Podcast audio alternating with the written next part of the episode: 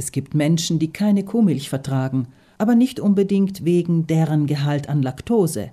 Diese Menschen könnten gegen gewisse Milcheiweiße allergisch sein. Am ehesten kommt dies bei Babys und Kleinkindern vor, aber es gibt durchaus auch Erwachsene, die von dieser Allergie betroffen sind. Dieses Milcheiweiß heißt Casein und macht 80 Prozent der Milcheiweiße aus. Je nach Kuhrasse besteht Kuhmilch aus mehr oder weniger A1-Casein oder A2-Casein. Die Kühe, die bei uns in Europa oder auch in Nordamerika gezüchtet werden, sind meist A1-Casein-Kühe. In Australien und Neuseeland gibt es indes mehr A2-Milchkühe, erklärt der Ernährungsmediziner am Krankenhaus Bozen Michael Koop.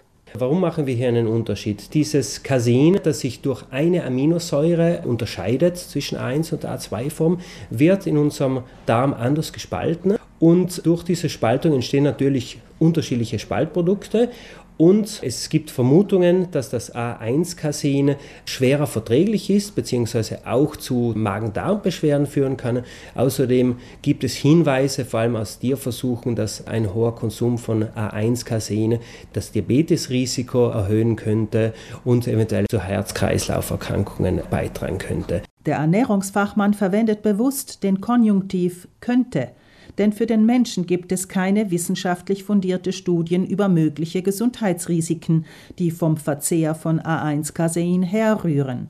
Studien hätten lediglich ergeben, dass Menschen, die Milch nicht so gut vertragen, das A2-Casein etwas leichter verdauen. Doch Coop relativiert diese Studien auch gleich wieder.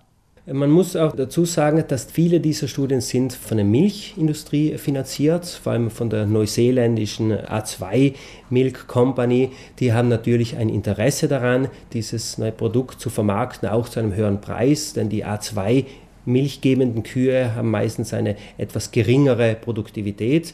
Das heißt, hier wird dann versucht, durch eine Erhöhung des Preises, indem man gesundheitliche Vorteile angibt, hier einen höheren Preis zu verlangen.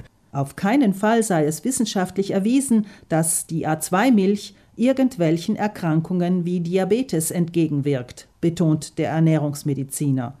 Zudem gäbe es ja bei Unverträglichkeiten gültige Alternativen zur A1-Kuhmilch, auf die wir lokal zurückgreifen können, ohne A2-Milch um die halbe Welt zu transportieren die, die wir hier in Südtirol ja viel auch haben, Ziegen- und Schafmilch, die leichter vertragen wird. Und das wussten ja eigentlich unsere Großmütter bereits, indem sie Kindern, die mit viel Bauchbeschwerden, solche Milch gegeben haben.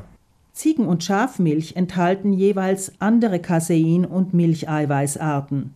Bei Kuhmilchunverträglichkeit seien sie daher einen Versuch wert, denn ernährungsphysiologisch sind sowohl Ziegen- als auch Schafmilch wertvoll und wenn auch diese Milchsorten für Unwohlsein sorgen sollten, dann blieben Coop zufolge immer noch die pflanzlichen Milchalternativen.